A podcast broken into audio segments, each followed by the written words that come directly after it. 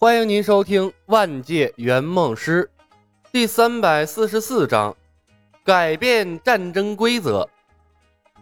追击李牧的古龙大概有三十多条，他们的速度比后面的兵种快很多，渐渐竟然甩下了后面的兵种。这些古龙阻碍了李牧的视线，让他的控场变得有些困难。大天使是负责追杀古龙的。但他们被后面的吸血鬼王和幽灵挡住了。李牧看着追来的古龙，犹豫了片刻，停下了飞剑。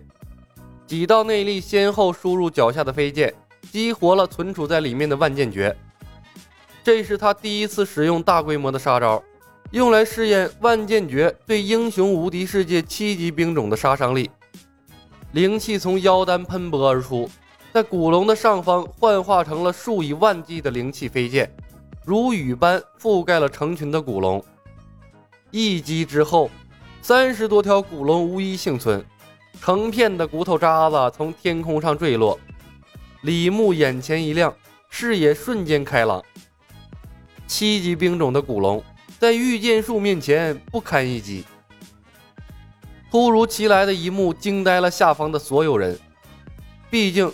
天空中的李牧相当于一个大主播，吸引着所有人的目光。罗尼斯脱口而出：“这又是什么魔法？”阿德拉伸手揉了揉有些发酸的脖子，类似于高等级的流星火雨，却不需要念咒和魔法书，感受不到魔法元素的波动，防不胜防。罗尼斯擦掉额头的冷汗。对于李斯特等人不擅长攻击性法术的想法瞬间被打破。强制性召唤、禁魔、病理性的迟缓，还有古怪的控制技，如今又多出了个大规模杀伤性法术。不知道还有什么隐藏的招式没有用。但即便如此，李斯特三人近乎没有弱点了。这外星人也太可怕了！他们的魔法文明等级远远超过恩格塔瑞大陆，怪不得有信心左右埃拉西亚的战争。也许他们真的对埃拉西亚的王权没有兴趣啊！罗尼斯主教的脑海里不由自主地闪过了这样的想法。七级兵种古龙被干掉的一瞬间，亡灵统帅克劳维斯的灵魂之火差点就灭了。古龙追着李牧满天飞的时候。他以为自己找到了克敌制胜的秘诀，可当三十多条古龙反手被人一下干掉的时候，他傻眼了。最后翻盘的希望没有了，这次怕不是要全军覆没了。恰在此时，远处的地平线上，两支大军突兀的出现。援军，克劳维斯的灵魂之火重新闪烁起来，黑魔剑指向了援军的方向。比嘎，然后骑着他的瘸马一马当先，引领着他剩余的瘸腿军团向着援军冲去。这也就是亡灵大军不会流泪，不然的话，李牧的镜头中一定会出现一幕万人流泪奔跑的壮观场面。至于焦点，那脑袋看着李牧就行了，身体跑对了位置就行。谁规定歪着头不能跑的？李牧也留意到了新出现的两支大军，看兵种，一支是地下城的黑龙军团，另一支则是地狱的恶魔军团。他们应该是追击因海姆和欧灵的。地下城将领牛头人蒂玛和来自地狱的恶魔英雄玛丽斯，李牧曾在情报中看到过他们。至于他邀请的邪恶联盟的几个牌友，因为距离的原因，应该还在路上。打不打呢？李牧俯视下方的人类军队，每一张面孔都洋溢着高昂的战意。打！李牧瞬间做出了决定。白石城城主今天要一战成名。两支军队靠近，汇合在了一起。在靠近的过程中，所有生物的目光都被焦点吸引。步行兵种的脑袋渐渐上扬，飞行兵种则在不知不觉中偏离了原来的飞行路线。马里斯，前面发生了什么事？克劳维斯战败了吗？天上飞的是什么人？牛头人蒂玛问。他的视野不如恶魔宽阔，只看到了溃败的亡灵军团，但是看不清他们的具体情况。瘸了！所有人都瘸了，后面是白石城的军队。玛丽丝脸部的肌肉抽搐了一下，关于白石城恐怖魔法的传说瞬间闯入了他的脑海，他下意识地停下了脚步。两人暂时没有察觉，他们的部队已经开始仰望天空了。白石城，牛头人蒂玛惊呼一声，举起了手，举起了手，示意军队停止前进。他是个优秀的魔法师，最担心的就是遭遇白石城的军队。蒂玛，我们还前进。恶魔统领玛丽斯转头想看着蒂玛说话，可身子动了，脑袋却仍看着天空的方向。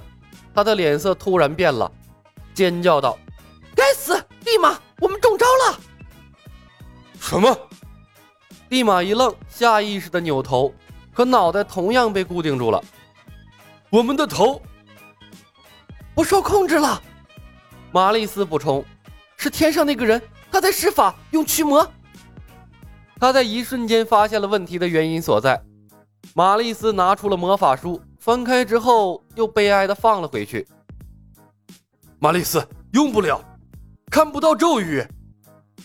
施法的时候，魔法书悬浮在身前，玛丽仰着头，恰好看不到魔法书。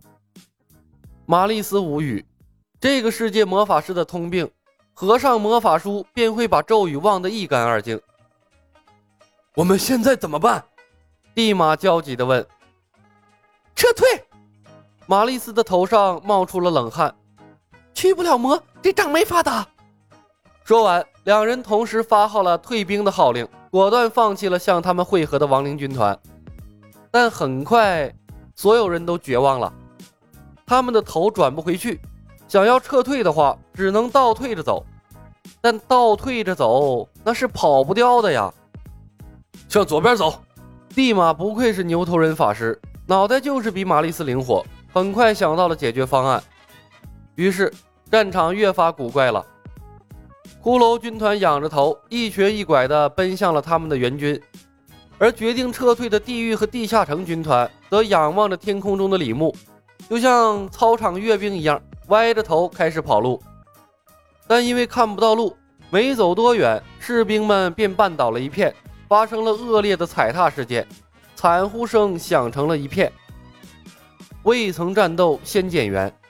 天空中的李牧默默举起了 DV，拍下了珍贵的一幕。然后他踩着飞剑，恶趣味地飞向了他们移动相反的方向。所有的生物的脑袋，所有生物的脑袋跟着他转动。恶魔，恶魔和地下城的军团稀里哗啦又倒下了一片。骷髅军团也跟着转向，就像是放风筝一样，好吧，就像是风筝放人一样。李牧踩着飞剑在天上折返跑，一会儿画个 S，一会儿画个八，帮着下方的军队做起了颈椎保健操，顺带着打乱了所有人的节奏。看着被他耍得团团转的三个军团，李牧格外的庆幸，亏得他从拜月教主手中搞来了智能飞剑。掌握了制空的能力，不然的话，焦点这个技能绝对发挥不出这么淋漓尽致的效果。一己之力改变了战场的局势，他也算是前无古人后无来者了。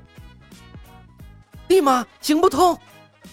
玛丽斯喊道：“我的脖子快扭断了，跑不掉了！”